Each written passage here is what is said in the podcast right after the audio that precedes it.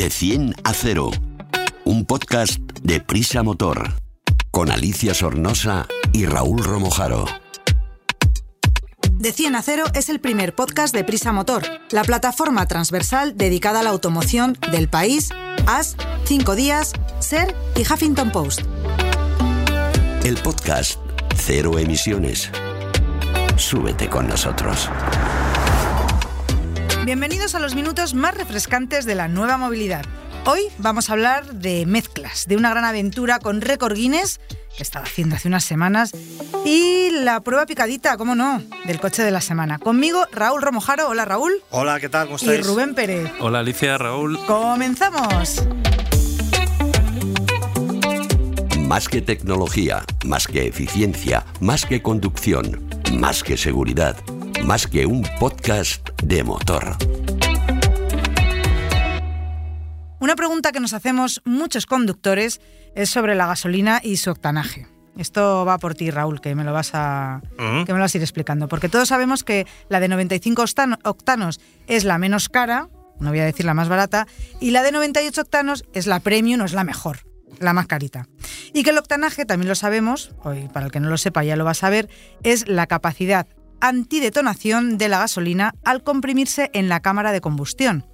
Por ese retraso en la detonación se aumenta la capacidad para resistir la compresión y se aprovecha mejor la energía almacenada en la cámara de combustión del cilindro, con lo que se mejora el rendimiento. O sea, el coche, pues como por así decirlo, corre más. El coche corre más. Correcto. Sí. Raúl, lo primero que quiero preguntarte es si merece la pena echar a un cochecito normal, gasolina de más octanaje para que corra más, o a lo mejor mm, puedes llegar a ser hasta malo para la mecánica. No, malo inicialmente no es, pero como bien dices, no merece la pena porque es más cara y realmente no, no se va a tener obtener un beneficio. No va a correr más. No va a correr más. Entonces, eh, como tú bien has explicado, no, yo no creo que tanta gente sepa muy bien para qué es esto del octanaje, pero por resumirlo, lo que tú dices es esto, ¿no? Para eh, hay una determinada, un determinado tipo de combustible, la, la del 98, eh, que tiene unas capacidades mayores para eh, soportar, por así decirlo, las exigencias de coches de mayores prestaciones, con lo cual usarlo en uno normal no tiene mucho sentido. Lo que sí que se pregunta quizá más gente, que, que ocurre, y aunque la respuesta es muy sencilla, y hay veces que parece que, que explicamos aquí en, en De 100 a 0 cosas como muy obvias, pero lo cierto es que, que luego no todo el mundo está tan puesto en determinados asuntos, ¿no? Es si se pueden mezclar y si ocurre algo al hacerlo este dos tipos de, Sí, de eso es lo que te iba a preguntar ahora. que Te Claro. iba a decir, bueno, vale, muy bien. Entonces, si junto dos gasolinas, por ejemplo, he hecho la mitad de. Hecho de 95. Sí. Y luego resulta que he cobrado y digo, pues voy a echarle ahora, como se dice, de 98 para limpiar.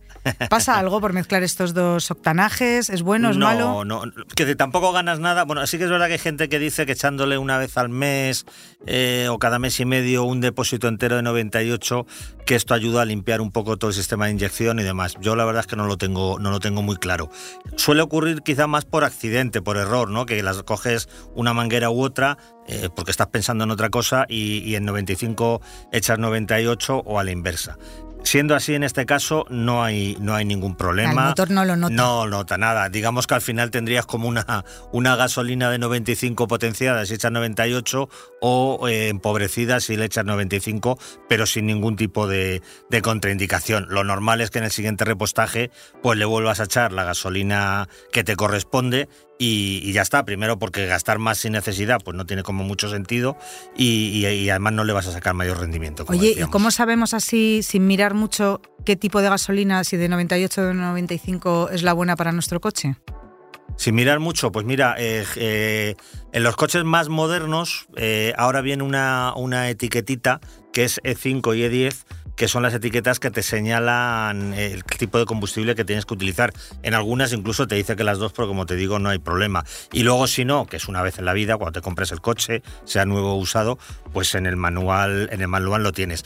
Pero vamos, en general, yo lo que diría es, a no ser que sea un coche de, de muy altas prestaciones, coches, pues por decir una referencia, de más de 300, 350 caballos, realmente no tiene mucho sentido eh, echarle gasolina de 98. Si te lo puedes permitir, pues por supuesto, siempre será mejor, pero hay una diferencia significativa en el precio. Si recorre muchos kilómetros, eh, tu bolsillo lo, va a notar. Si no te importa, le puedes echar de 98. Pero el coche común, el que manejamos no, todos los sub, los utilitarios, los ciudadanos, los coches urbanos, quiero decir, estos con gasolina de 95. En España, por lo general, todos los combustibles, no ocurre en otros países quizás menos desarrollados, son de muy buena calidad. Entonces, no hay ningún problema con, con, echarle 95 al coche normal. Y con las motos pasa lo mismo, ¿no? Sí, es exactamente el, el mismo planteamiento. Sí que es verdad que hay gente que en las motos, como es más frecuente, por una cuestión de precio. Es decir, es más fácil acceder a una moto ultra deportiva en precio que a un coche muy deportivo, que suelen ser bastante más caros. Sí que hay gente que en motos de altas prestaciones, que funcionan sobre todo a regímenes muy altos, eh, a muchas revoluciones, pues ahí sí que se echa el 98. También es verdad que la moto consume menos, los depósitos son más pequeños, con lo cual el roto, por decirlo de alguna manera, a la hora de repostar, pues es menor, ¿no? Pero, pero bueno, tampoco en motos normales, las trail como la que utilizas tú, una custom como la que uso yo, por supuestísimo los scooters, estos con gasolina de 95 van que se, se las pelan, efectivamente. Casi casi se les puede echar un poquito de agua o, mm. vino. alcohol, alcohol de alta graduación. Oye, quiero recordar a todos los que nos estáis escuchando que tenéis esta información y información muchísimo más interesante, divertida, entretenida, curiosa en la página del motor.com, además de fotografías, vídeos, bueno, la verdad es que te metes ahí en el motor.com y te puedes quedar una hora viendo cosas. Sí, en el motor precisamente.com lo que tenemos también es otro tema que quizás es más delicado y que tiene que ver con esto que estamos hablando, que es, aquí sí que es problemático, mezclar diésel con gasolina. Uy, anda que eso yo creo que a todos nos ha pasado, es como lo de los motoristas, una vez en la vida te vas a caer. Pues ¿quién no le ha echado diésel al gasolina? Tú lo has hecho. Rubén levanta la mano. A mí también me ha pasado, ¿eh? Yo lo he visto hasta en motos. Yo creo que no. yo creo que no, la verdad. Y si me ha ocurrido, no tengo la sensación de haber tenido que hacer, porque ahora, ahora lo veremos, no he tenido que hacer, porque si le echas muy poquito. No pasa No, en principio no, no ocurre Hay gente que es al meter. Primero, ya sabemos que la manguera del diésel. No cabe en la de gasolina. Correcto, con lo cual esto es menos probable en principio, a no ser que seas un poco, poco bruto. O vayas en moto. O vayas en moto. sí que cabe, que esto lo sé yo. La de la gasolina del diésel sí que cabe. efectivamente. Eso sí que lo he hecho yo. Efectivamente. Por eso conviene estar un poquito atento a la hora de repostar, que lo hacemos con frecuencia y lo tomamos como una cosa eh, menor e insignificante, evidentemente no se trata de un máster en no sé qué deciros, en economía, ingeniería, pero sí que hay que tener un poco de atención porque pueden ocurrir estas cosas, puede ocurrir que el depósito, eh, sobre todo en las motos, bueno, y en los coches también, desborde y te ponga, eh, te ponga perdido, que al colocar la manguera quede un chorrito en el, en el, en el conducto y también te moje, en fin, que poner un poquito de atención, por supuesto, evitar el tema del, móvil, que lo llevamos a todas partes en la gasolinera, habría que, dejarlo. En fin, todas estas cosas hay que tenerlas en cuenta porque, como decimos, en el caso de echar eh, a un diésel, echarle gasolina y a la inversa, eh, hay que, en ese caso sí que conviene el que el coche. Bueno, para empezar, vamos a decir que si hacemos esa cagada, con perdón, no arranquemos el coche. Eso, eso a lo, primero, no arranques. es fundamental. Pero bueno, que uno se da cuenta cuando arranca y ve que sale un humazo por detrás. Cuando arranque se queda parado a los 10 metros de la gasolina. También, bueno, es que eso me pasó a mí con una amiga Marcia que iba con una KTM. Ella es chilena, no está acostumbrada a los colores que tenemos aquí, porque en Chile son distintos. Ojo, cuando viajéis, fijaros bien en el numerito y si es gasolina o diésel, que a veces hay sitios que el gasoil es verde y el, la mm. gasolina es negra. Y a esta amiga le pasó, llenó el depósito de la KTM, salimos a la autopista y de repente que no sale por el carril de aceleración, no viene, no viene. Tuve que parar la moto, irme andando y me la encuentro medio llorando que le he echado, porque miró el ticket, digo, pero es que también el de la gasolinera no se entera, estás echándole diésel a la moto, pues tuvimos que sacar toda la gasolina de los dos depósitos que lleva la KTM. Nos estuvimos un buen ratito en la gasolinera y luego volver a llenar y eso iba echando humo blanco y aún hasta así, que... una vez que lo has arrancado, el, todo el, el gasóleo que llega eh, a los conductos de admisión, que pasa al, al, motor, todo eso en teoría lo ideal sería no arrancar ya el vehículo, y, llevarlo, un a un, No, llevarlo a un taller y que hagan, y que hagan una, una limpieza. Excepto en las motos es raro que alguien eche, por esto que hablamos del tamaño de la boca, que eche eh, diésel, diésel en la gasolina, pero al revés sí que puede pasar. Al revés sí que puede pasar. De hecho, el RACE dio hace un tiempo un dato bastante curioso, que como ellos hacen muchas asistencias, y decían que en España, en, aquel año, que yo creo que recordar que fue el año pasado, el último dato que teníamos, eh, habían hecho 70.000 asistencias por este tipo de problema. o sea, y, esto, ¿eh? Eh, decir, que no es una cosa que nos parezca tan, tan extraña. En todo caso, lo importante lo ideal es darte cuenta en, algún momento cuando vas a colgar la manguera y que veas que no es tu combustible o cuando vas a pagar y el señor de la caja te lo diga, si lo ideal eh, es no arrancarlo, llamar a una grúa y que el coche vaya a un taller y, recuperarlo. Si no es así, la avería ya puede ser eh, eh, bastante, bastante mayor. Y lo que nunca hay que hacer, nunca hay que intentar hacer esto, que es de, una moto, mm, desde luego que no, pero desde un coche menos todavía porque es más complicado, que es pensar que se puede sacar el combustible. Primero porque no vas a saber qué hacer con él. Segundo porque chuparle el tubito no es tan fácil como parece. No, no, hay que sacar en las motos por lo menos por la parte más baja posible mm. y hay que preguntar en la gasolinera si nos dejan poner la moto en una de las rejillas que tienen. Y ahí es donde se recupera, donde se puede echar el combustible, no pasa nada a unos depósitos. Nada, por favor, de hacerlo en mitad del campo. No, no, ni, ni en una alcantarilla. Además te pueden poner una multa. No, en mitad del campo se supone que no has llegado porque estás en la gasolinera, pero, pero no, pero te decir que hacerlo no es tan fácil. Tienes que hacer algo con el combustible, no lo puedes, por supuesto, derramar en el suelo. En ningún lado. O sea, si has cometido el error, si como tú bien dices la has cagado, pues eh, asume tu responsabilidad y tu culpa, llamas a la grúa y que te lo solucionen. Resumen, gasolina con gasolina no hay problema, gasolina con diésel hay que tener atención lo primero y si ocurre el coche paradito y llamamos a la grúa que para eso está. Muy bien. Explicamos fácil lo difícil.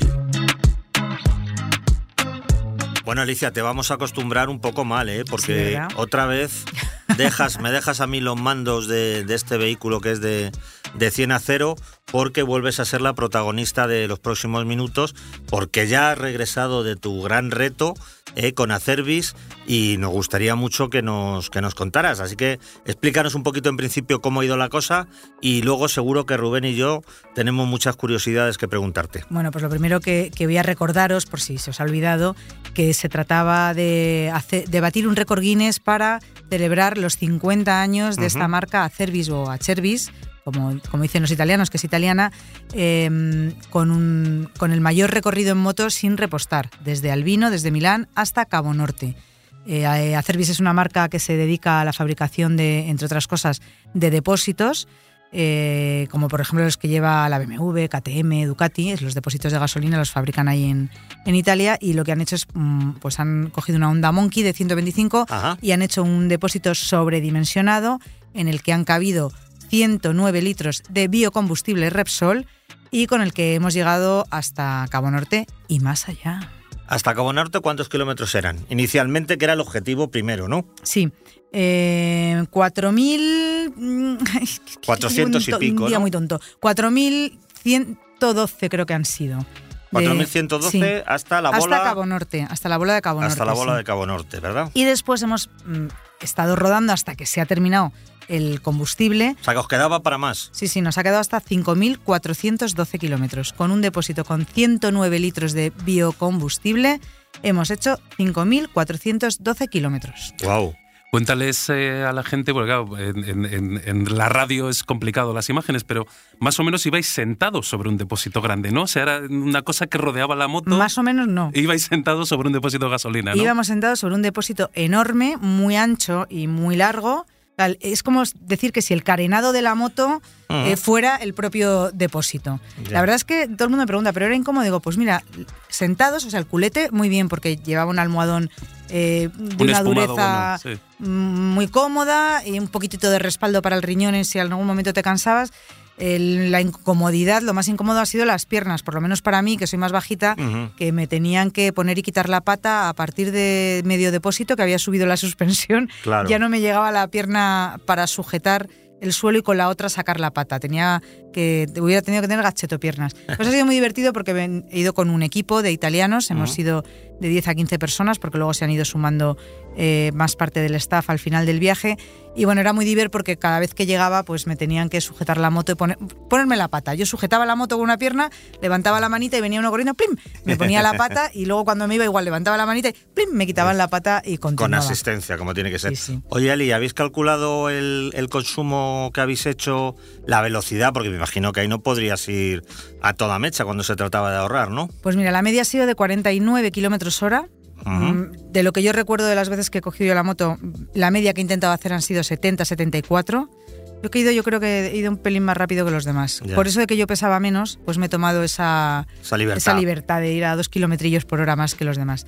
Y la media no ha llegado a los 5 litros, 4 litros y poco de, de media cada 100.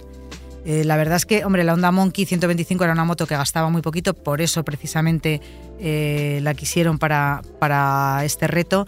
Y, luego el biocombustible, que todavía no sabemos exactamente las estadísticas porque hemos llegado hace nada y lo tienen que ver además todos los, técnicos y la gente de Repsol, por supuesto, también. Pero em, la, sensación era que va muy bien ese tipo de, gasolina, que no ha gastado en exceso y que al contrario, que ha sido un, consumo bastante contenido y la moto de mecánica estaba impecable. ¿Cómo ha sido, Ali, cómo se ibais turnando? ¿Cómo eran los, los recorridos? ¿Cómo se hacían? Y por autopista habéis pillado poco, me imagino, porque yendo a esa velocidad... Ahora te lo cuento. Bueno, cuéntanos, cuéntanos, claro. Mm. Pues mira, todo ha empezado en Albino el sábado de madrugada con el llenado de la moto, porque a todo esto, como es un récord Guinness, ha tenido que estar ahí presente la gente del Guinness continuamente, que ahora os contaré cómo es el mecanismo, que es curioso.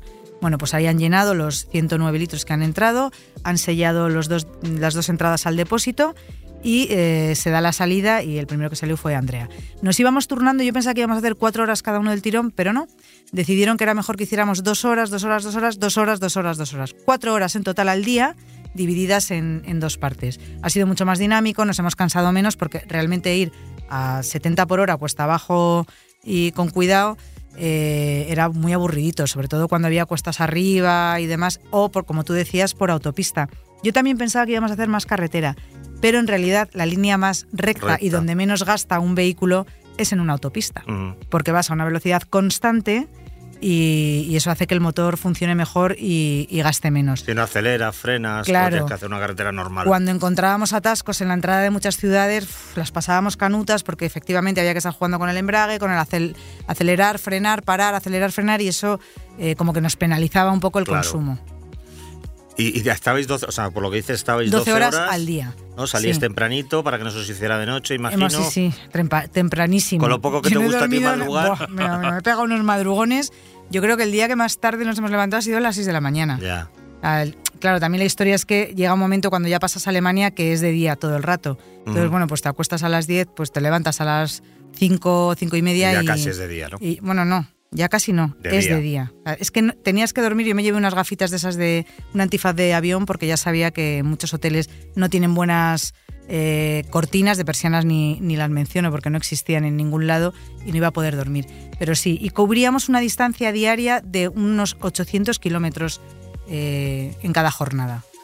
Bueno, luego en el, supongo que en, el, en la furgoneta, cuando hacéis los relevos, ahí sí puedes echar una cabezadita. Sí, sí, sí. Hombre, yo cuando me ha tocado el primer turno, que ha sido pocas veces, gracias a Dios, eh, según he terminado la, de conducir la moto me he quedado frita. O cuando salí a hacer el segundo o el tercer turno, la primera tanda eh, me la pasaba durmiendo, me ponía el antifaz y a dormir. Y a dormir y a roncar como una bendita. ¿Habéis tenido algún percance mecánico, alguna cosita? ¿Ha habido algún problema la moto en algún momento? Nada, la moto ha ido perfecta, no ha tenido ningún problema, cero problemas, ha sido increíble. También pensar que es una mecánica muy básica. Es una, es una motor Honda que está requete contra monocilíndrico, probado. monocilíndrico y, y, a esa velocidad absurda. Vamos a llamarle la velocidad absurda, porque a 70 por hora es una velocidad muy rara. Y más en autovía. Os, tenían que adelantar los camiones por, la, por la auto, a esa velocidad, claro. Nos adelantaban los camiones. Teníamos la furgoneta que venía detrás un, poco, cubriendo para que no nos pasaran por encima, pero sí, sí, nos han adelantado todos los camiones del mundo. Y además ha sido muy curioso porque eh, y todo esto lo hablo como a partir de Alemania, porque es donde más me ha llamado la atención. Los camiones que aquí no hay son camiones tren Mm. de, de dos y de tres trailers. Sí, y es que era una barbaridad, una barbaridad lo de los camiones. Bueno, y cuéntanos ya para ir acabando un poco el tema de, de cómo ha sido esto del Guinness, que tampoco lo conocemos y debe ser curioso, ¿no? ¿Había un señor allí o cómo va Pues Sí, esto? sí. eh, en la salida, para certificar que habíamos echado tantos litros y que se sellaban los depósitos, que además han estado comprobando estos depósitos que llevan como tornillitos alrededor, Sí. que luego les rompen la cabeza del tornillo, se quedan cóncavos para que no los puedas aflojar, han estado comprobando tornillo por tornillo que estaban bien apretados y que no se podían separar. Los han sellado con un lacre y ahí había dos personas del Guinness, de las cuales una ha venido con nosotros y su trabajo consistía en ir en uno de los vehículos que iba detrás de la moto y cada más o menos 15 minutos cogía el móvil, grababa la moto pasando cerca de un cartel y de ahí al navegador Ah, para comprobar que la moto no la, han me- no la hemos metido en un remolque Claro. y nos la hemos llevado tres horas en el remolque sin gastar. claro. Entonces eso era algo curioso porque yo le veía y digo, pero ¿qué hace este chico? Que no hace falta grabar tanto. Y así sí, es que hay que estar cada 15 minutos eh, comprobando todo esto. Todo esto lo iban grabando y lo iban guardando en, un archivo. Y una vez llegados a Cabo Norte, que os tengo que contar la llegada, que, que la he hecho yo y fue apoteósica, lo más complicado de todo el viaje, eh, cuando llegamos allí a Cabo Norte, después de terminar esta, esta ruta, había un señor del Guinness, un señor típico del Guinness, inglés, con su chaqueta azul y su corbata, su insignia del Guinness, eh, tomándose una cerveza, por supuesto, of course, que ha comprobado que todos estos vídeos eran correctos, ha echado un vistazo a la moto y ha certificado, nos ha dado el certificado con el que tenemos un montón de fotos por ahí Mm. danzando, con el récord conseguido. Oye, pero se puede llegar, eh, lo comentábamos eh, antes en la redacción, se puede llegar hasta Cabo Norte, ya, que lo habían prohibido, ¿no? Hasta los la bola, los vehículos decir. de Sí, sí. los vehículos eh, por, por, por temas de emisiones y tal, eh, como que habían prohibido llegar a. Bueno, yo llegué, es más, hay una barrera que creo que hay que parar y pagar no sé qué, yo vi un huequito y dije, "Mm, ¡fui! Por aquí me meto. Y me metí ahí con todo mi morro que luego me dijeron, que tenías que haber parado ahí. Y digo, "Eh, ¿qué pasa? Si no les daba tiempo a pararme. Pero ha sido curioso porque la última parte, ya te digo que la primera parte, la salida la hizo eh, Andrea, uno de los pilotos. La llegada a Cabo Norte me tocaba hacerla a mí, ha sido muy duro. Hemos tenido que abortar el primer intento. Hemos llegado hasta 35 kilómetros antes de Cabo Norte porque había un vendaval de 90 kilómetros eh, Wow. de viento con fuerza 10 que me pasó una cosa alucinante, entre otras tantas. Primero que hacía frío. Bueno, pues a los cinco minutos ya me ardía el cuerpo entero, de la tensión y de agarrar la moto. Moto en segunda, acelerando a tope para intentar entrar en el último túnel y la moto no se movía del sitio. sitio, ¿no? Tuve que hacer una señal, no sé cómo, a la furgoneta para que se me pusiera en el lado izquierdo, me tapara un poco el viento y consiguiera entrar, porque yo ya me estaba mojando mucho y quería parar en el túnel, ponerme la ropa de agua y continuar. Pero el, el ingeniero decidió que no se continuaba, no había ni una moto pasando por ahí. Yo había adelantado algunas motos, eh, la gente estaba parando y resguar- resguardeciéndose donde podía. Esta moto, además, ya sin combustible, con muy poquito, con 10 litros, no pesaba nada. Es una moto que os tenéis que meter a verlo, la noticia Mm. estará también en el Sí. motor. Podéis ver ahí la foto. Eh, to- es todo un carenado gigantesco, un depósito que era como una vela. Eh, yo encima de la moto que peso 50 kilos, o sea que es que no había mucha manera de, de que yo pudiera contra ese viento. Y decidieron que ahí se acababa, llamaron al señor del Guinness que nos esperaba con la cerveza en la mano eh, a explicarle esto, dijo que efectivamente que por seguridad, según el parte meteorológico, eh, la moto se metía en el camión y al día siguiente, a las 5 de la mañana, estábamos sacando la moto desde el mismo sitio, marcado por el GPS, y ya sí que pude hacer estos kilómetros hasta, hasta la bola y fue súper emocionante. Qué bien. Pues nada, Alicia, muchas felicidades. Muchas gracias. Otra gestita más que tienes para ti. ya conocemos a alguien que tiene Eh, un Guinness de, de- de- efectivamente. un Bueno, récord que, Guinness. que el récord Guinness en realidad es para hacer bis, que ha sido, Bueno, el- pero ha tú sido has el que... participado, tú has sí, participado. pero un trocito del Guinness es mío. Ya, claro que sí. Al señor, a, a sí. Cervis, al depósito no le podemos dar la enhorabuena, pero a ti sí. Así que muchas felicidades Muchas gracias. y a por el siguiente logro. Te analizamos un vehículo en de 10 a 0. Y vamos a por nuestra prueba picadita, picadita. Hoy vamos a hacerlo muy rápido. Venga, Raúl. Lexus RX 500 HF Sport, ya no tiene más letras. ¿Qué tipo de vehículo es? ¿Cómo te gusta lo de, Me lo de la letra? A ver si vuelven, recuperan el Seat Sí, Panda, ¿eh? sí, que diga ya- ya Seat está. Panda. Punto. No, bueno, exactamente. Pues mira, es, es el todo camino más grande y lujoso dentro de la gama de Lexus, Mm. eh, que como sabemos es la marca que tiene el enfoque premium más lujoso dentro del, del grupo Toyota. Eh, Toyota eh, tiene la marca generalista, que es la misma que tiene este nombre, y luego Lexus que está muy enfocada también al mercado estadounidense, pero en Europa y en otros países pues vende estos coches de, de lujo. Es la quinta generación del modelo y sustituye al anterior que se lanzó en el año 2020. ¿Qué caracteriza su diseño y carrocería? Es una carrocería grandote, como digo, es el coche más grande de, la marca, mide 4,89 metros, es un sub, de, como vemos, de generosas dimensiones y la verdad es que es un coche yo diría que, imponente, porque se le ve grande, sobre todo el frontal es espectacular, tiene una parrilla enorme y muy llamativa y luego es un coche de líneas perfiladas, muy elegante, en fin, eh, de primera se ve que es todo un cochazo. ¿Cómo es la habitabilidad interior? Que ya me imagino que va a estar muy bien. Claro, es acorde con las dimensiones exteriores. Hay en ocasiones en el que el espacio no se aprovecha muy bien, pero en este caso el, el RX500 es, es generoso en este sentido. Tiene unas plazas delanteras cómodas, las de las traseras también son bastante amplias en todas las cotas, incluso la, la central, que siempre criticamos que se va incómoda, no es tan cómoda como las otras dos, pero se puede viajar bastante, bastante bien. Eh, sin embargo, en- eh, como pero, vamos a decir que el maletero es mejorable porque tiene 460 litros de capacidad, que hay algunos rivales del mercado que en este sentido le superan. ¿Cuál es el equipamiento más destacado?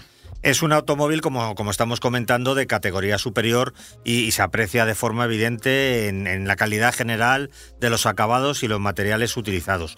El estilo no deja de ser un poco japonés, que sabemos que tiende hacia lo, minimalista, no, no lo austero, pero sí a tener lo necesario, pero que en este caso es, mucho. No hay alardes, eh, como digo, que sobren, pero la sensación general es, es muy agradable, en el equipamiento no falta de nada, tanto en, en, mm, sistemas de comodidad, de confort, como en asistentes, que tiene muchísimo, eh, todos los tejidos, los materiales que utiliza, las costuras, la verdad que se nota que es, como digo, un gran, un gran coche y que tiene también un precio que luego veremos acorde a esto.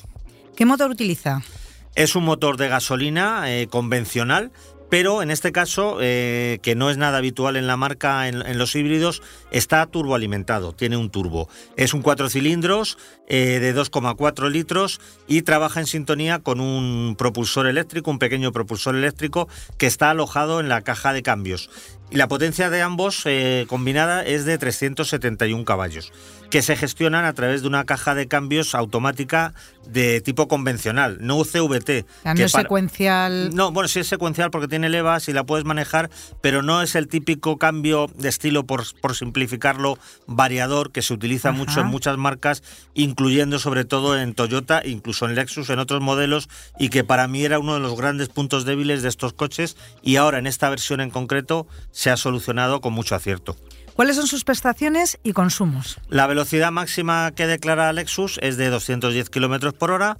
El consumo medio que homologa eh, es de poco más de 8 litros a los 100 kilómetros. Como siempre, durante nuestra prueba, la medición ha sido un poquito superior, casi rozando los 10 litros, que no es excesivo considerando el tamaño y el peso del coche y sobre todo porque aquí hablamos de un recorrido mixto cuando en realidad las grandes ventajas del sistema híbrido donde más se aprecian es en el uso urbano, que ahí seguramente esté más próximo a los datos homologados. ¿Cómo se comporta? La versión de la prueba, que se llama F-Sport, y como su nombre indica, no es que sea deportiva, pero es la que ofrece un comportamiento dinámico eh, más aceptable y, o, o más convincente de, de- de toda la gama. Eh, tiene una suspensión un poquito más firme, que no llega a ser incómoda, pero sí se nota que es un poco más, como digo, más, más durita y, y agu- aguanta mejor el coche, impide que balancee la carrocería. Y luego es muy interesante un sistema de dirección de las ruedas posteriores que giran un poquito y ayuda en las sobre, bueno, en las curvas rápidas se nota menos, en las curvas lentas sí se nota que el coche gira mejor porque las ruedas giran hacia, hacia el interior de la curva y ayudan a, a girar y en ciudad pues también permite que las maniobras sean más, más rápidas. Y luego otro detalle que, ya lo hemos comentado anteriormente, eh, a mí me ha parecido una mejora importantísima, es la, adopción de este cambio automático eh, convencional que supera claramente en efectividad y a grado de conducción a los anteriores sistemas, o bueno, anteriores no, porque todavía están montados en otros coches, a los sistemas eh, CVT de cambio, que en otros coches quizás se nota menos, pero cuando un coche va tan bien, tan fino, tan silencioso, como van los Lexus en general, pues un cambio de estos, en mi opinión, nunca ha estado a la altura de las circunstancias. Oye, ¿ayuda eso de las ruedas traseras al, aparcamiento a la hora de aparcar o no se nota? Sí, se nota, se nota un poquito también, claro, porque, porque hace que el coche gire, gire mejor, pero a mí sobre todo donde más me ha parecido más apreciable y que es muy fácil de comprobar es en las rotondas, por ejemplo, ¿no? Ah, Ese tipo de giros, ¿no? En la rueda giran un poquito, tú notas que el coche como, como si sobreviviera, pero en realidad no lo hace, simplemente se mueve un pelín y, vas notando que vas girando como, ah. como con un compás, ¿no? Mucho más fácil. Qué entretenido. ¿Cuánto cuesta? Pues llegamos a uno de los pocos, o casi diría yo, ahora que no tiene ese cambio dichoso, eh, gran defecto de este coche, es la, la, RX500H con el equipamiento y dotación F Sport, es la más cara de toda la oferta Lexus de este modelo y supera los 111.000 euros. Es una cifra muy elevada, es un coche premium para muy poca gente o, gente con una... No me digas para quién, que te lo voy a preguntar yo. ¿Para quién Sí, pero te iba a decir que dentro de la gama, si el coche te gusta, a lo mejor no necesitas tanta potencia ah. y una mecánica tan sofisticada, eh, tampoco es que sea barato, pero por ejemplo el modelo de acceso, o mejor dicho, la versión de acceso al, modelo RX es la 350H, que comparte muchas otras características, eh, que cuesta 81.300 euros. Sigue siendo un dineral, pero bueno, ya hemos visto en esto, llevamos viendo... Te ahorras 30.000, que tampoco está... No, pero sobre todo que llegamos, estamos viendo que ahora hay muchos coches ya de marcas, digamos, generalista, de gama alta, que estamos hablando de precios de 50, 60 siempre dimos lo mismo, es un dineral, pero bueno, la triste realidad del mercado es, que este tipo de coches pues están en estos precios. Pues ahora sí que sí, ¿para quién está indicado? Como decimos, es un sub de estilo premium que yo creo que casi él elige más a sus potenciales compradores que al revés, empezando porque lo primero hay que tener la pasta para comprarlo. Entonces, a partir de ahí, si no tienes ese dinero, lo tienes complicado compradores con un alto poder adquisitivo, que valoren la calidad de la marca, que quieran disfrutar del prestigio de Lexus y quizá también, que yo creo que es un motivo de, interés por esta marca en, muchos potenciales compradores, es que se, te sales un poco del paraguas o del entorno habitual de las marcas premium que son entendidas generalmente como las alemanas, ¿no? Audi, BMW, Mercedes. Hay gente que, quiere, digamos, romper un poco con esa tendencia y busca coches de, otras marcas menos, menos comunes, por decirlo de alguna manera y pueden elegir, por ejemplo, este Lexus. ¿Cuáles son sus rivales de mercado? Precisamente en las marcas alemanas se encuentran los rivales principales de, del Lexus. Mm, por mencionar algunos, el Audi Q7, el BMW X6 o el Mercedes GLE. Luego hay otros que están posicionados un poquito por debajo, como podrían ser un Jeep Grand Cherokee, el Volkswagen Touareg o el Range Rover Velar. Esto yo diría que son algunos de los competidores de este coche, que como digo es un auténtico cochazo y su precio está acorde de esta, de esta característica, por desgracia, para, para la mayoría de nosotros. Pues hasta aquí hemos llegado. Os deseamos unas felices vacaciones, los que os las empecéis a coger ahora y acordaros todos de revisar neumáticos, líquidos antes de salir, llevar siempre agua en el coche ahora que hace calorcito y a vivir mil aventuras.